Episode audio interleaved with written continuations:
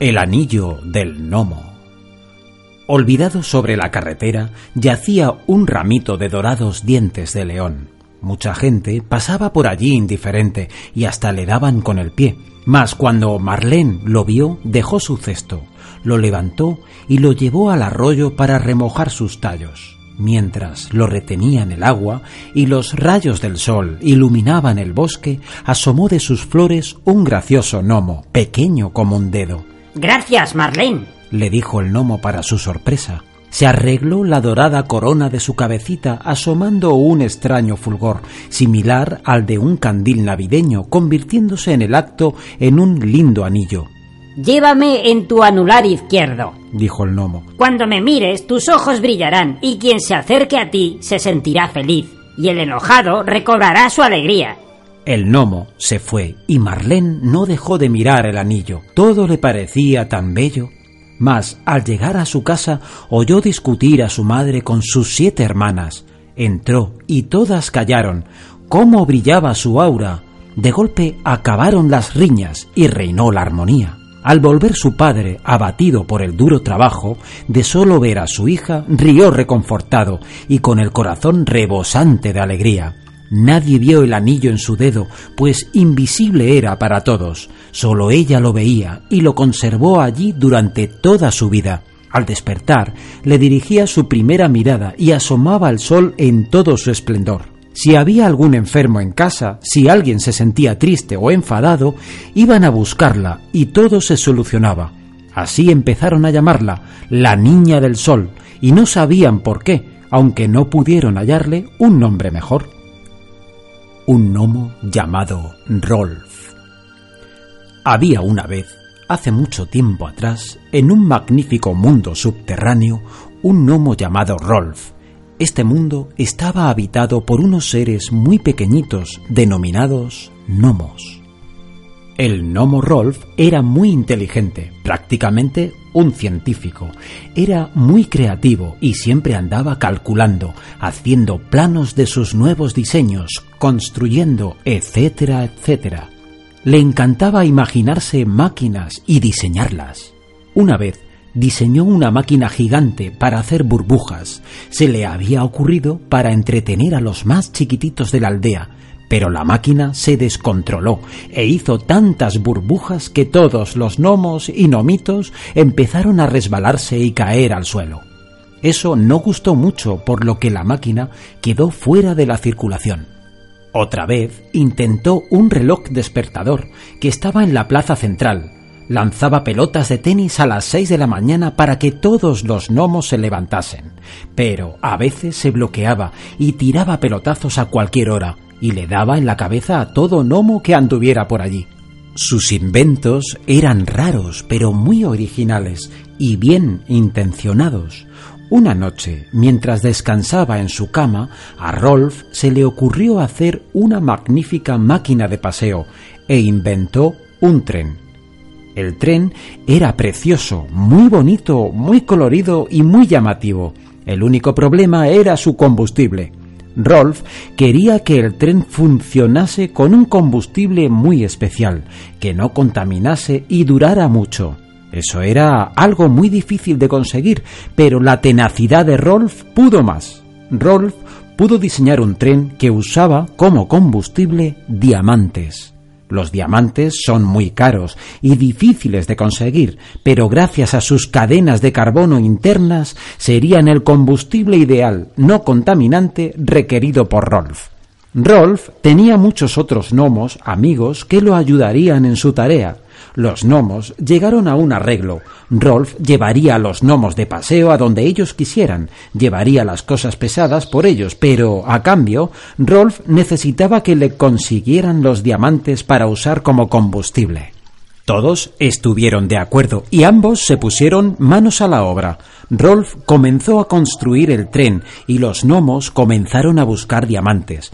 La tarea de buscar diamantes no era cosa fácil. Se debían hacer enormes agujeros en la tierra y en las montañas, utilizar máquinas pesadas, hacer túneles, buscar los yacimientos de diamantes y entonces proceder a extraer los preciosos diamantes. Lo bueno de este duro trabajo era que los gnomos, por ser buenos, recibieron ayuda de las hadas de la tierra. Las hadas ayudaban a los gnomos con sus poderes mágicos para detectar dónde estaban los diamantes. Así, la tarea de los gnomos resultaría más fácil. También las hadas harían que los gnomos tuvieran fuerzas sorprendentes para poder empujar los carritos de la mina de diamantes, que estaban llenos de tierra, piedras y diamantes, eran en extremo pesados. Rolf avanzaba en el diseño y construcción del tren y los gnomos ya tenían bastantes diamantes para ser utilizado como combustible. Cuando faltaban unos pocos días para que el tren de Rolf saliera a dar su primera vuelta, en la aldea de los gnomos se organizó una gran fiesta de inauguración del tren. En la plaza de la aldea había guirnaldas de flores. Las luciérnagas se agruparon para iluminar todo haciendo faroles y bonitos arreglos decorativos de luz. Las gnomas hicieron la comida, prepararon deliciosos platos, platos típicos de los gnomos, tales como hongos a la plancha, jalea de frutas del bosque, tortillas de copos de algodón de azúcar, etc. Todo un banquete muy apetitoso. Todo en la aldea lucía muy bonito, especialmente la estación del tren. Era nueva, recién hecha, y se había engalanado con listones, brillos, luces y flores. El jefe de la estación, el gnomo Orville, se puso su traje de fiesta, con una bellísima gorra bordada que decía jefe de estación, y en su chaqueta había una inscripción que decía el tren de los diamantes. En efecto, era el tren de los diamantes, gracias a su combustible. De la chimenea salían estrellitas de diamantes, brillaban de noche y brillaban de día, eran estrellas grandes y chiquititas. Cuando el tren circulaba, todo el ambiente se llenaba de magia con esos destellos de diamantes flotando por toda la atmósfera. Era tan bello, casi como un sueño. Rolf sería el conductor del tren y su primera vuelta sería magnífica, porque improvisó unos rieles como para que el tren se transformara en montaña rusa. Finalmente, el día tan esperado llegó. Rolf subió muy cuidadosamente a todos los pasajeros, en especial a aquellos gnomos que ayudaron en la mina. Comenzaron su primera vuelta alrededor de la aldea, subieron y bajaron por los rieles de la montaña rusa y parecía mágico, porque a su paso dejaba una estela de estrellitas de diamantes que brillaban como destellos de luna llena. Cuando creían que la vuelta había terminado, Rolf puso potencia turbo a su tren de diamantes y comenzó a dar otra vuelta, pero esta vez marcha atrás. Fue espectacular. Después de la mega vuelta, pararon en la estación, donde el jefe Orville les dio una cálida bienvenida, y luego se fueron a comer la deliciosa comida que las nomas habían preparado. El tren funcionaba mejor día tras día, se ampliaban las vías y ya se comunicaban con otros valles de gnomos vecinos, y así comenzó a haber intercambio de productos entre las aldeas. Nuevos gnomos vinieron a vivir a la aldea. En fin, gracias al tren la comunidad crecía y todo cambiaba para mejor. De repente comenzaron a observar un fenómeno muy extraño. A lo largo de las vías del tren se empezaron a ver arbolitos que florecían con unas muy bellas flores, muy brillantes. Cuando se acercaron a ver las flores, todo el mundo quedó más que sorprendido. Brillaban porque eran de diamantes. Gracias a las hadas, los diamantes crecían en forma de árbol. El árbol tenía unas hermosas flores y dentro de esas flores, en el centro de cada una, había un bello diamante.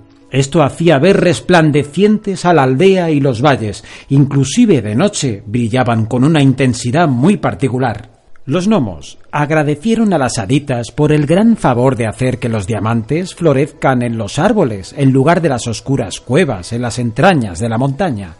Y así fue como en la aldea de los gnomos fueron felices para siempre. Vivieron en paz en la aldea, en los valles y en las aldeas vecinas el gnomo Rolf construyó más trenes por todas las aldeas y comarcas vecinas.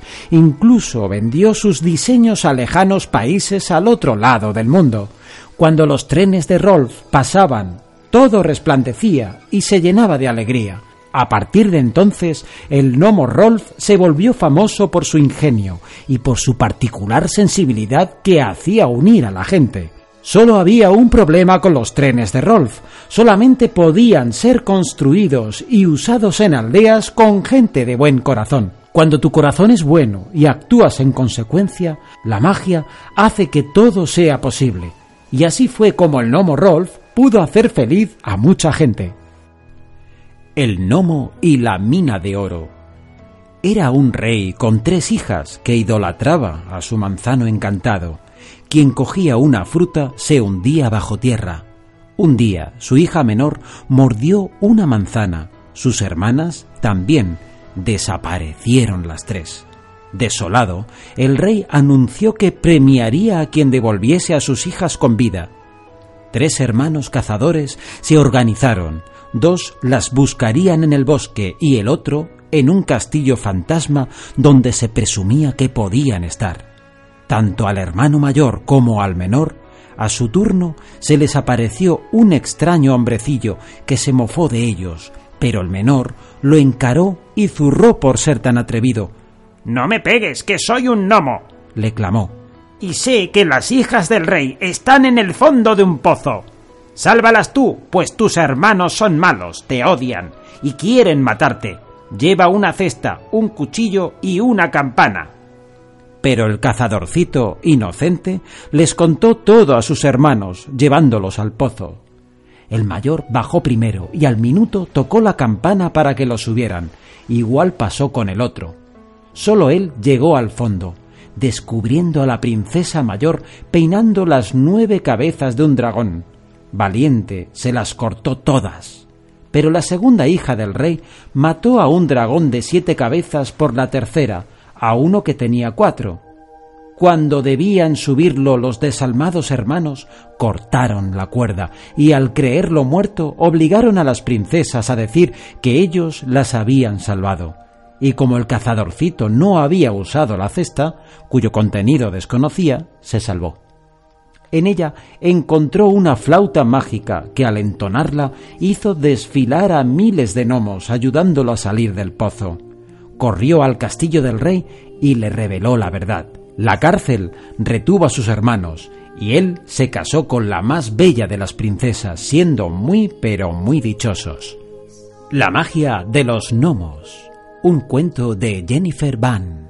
Pío y los gnomos vivían una vida completamente feliz en un bosque paraíso Jugaban, cantaban, bailaban, comían las mejores comidas, nadaban en los lagos más puros, todo era perfecto. Pero esta felicidad no duraba para siempre. Cuando Pío se despertaba, regresaba a la vida real y todo su paraíso se quedaba en sueños. Es decir, el paraíso de los gnomos solo existía en los sueños de Pío. Pío era un niñito de diez años más o menos. Sabía el día de su cumpleaños porque era un huérfano. Al nacer, su mamá lo abandonó en una iglesia. Las monjas lo criaron hasta que un día Pío voló y decidió vivir por sí mismo.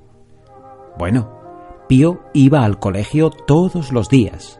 Los chicos de la escuela lo conocían muy bien como el niño huérfano. Cada día, sin falta, abusaban de él, le pegaban, le gritaban, lo pateaban, lo martirizaban, lo maldecían. Cada día era como un infierno en la vida del pobre Pío. La única razón por la cual él se quedaba en la escuela era porque le encantaba estudiar y aprender. Cuando salía del colegio, caminaba la media hora para regresar a su hogar. Un cuarto en un edificio viejo y abandonado Apenas que llegaba a su cuarto, cogía una esponja y la mojaba en el lavabo para limpiarse un poco. Se ponía un pijama que había robado y se acostaba en su colchón que tenía en el suelo. Aquí vivía y dormía Pío, solo, insignificante, abandonado como el propio edificio en que vivía. Pero cuando dormía, Pío era el niño más feliz del mundo. Jugaba, cantaba, corría, sus sueños siempre lo llevaban al mismo paraíso que quería tanto. Ustedes son mis mejores amigos. Son los únicos que me entienden. Les decía Pío a sus gnomos. Ah, los gnomos. Ven, que te voy a hablar de ellos. Viven en un bosque, verde y florecido como una eterna primavera. Cada familia de gnomos tenía su casa dentro de las colinas que se encuentran por todo el bosque.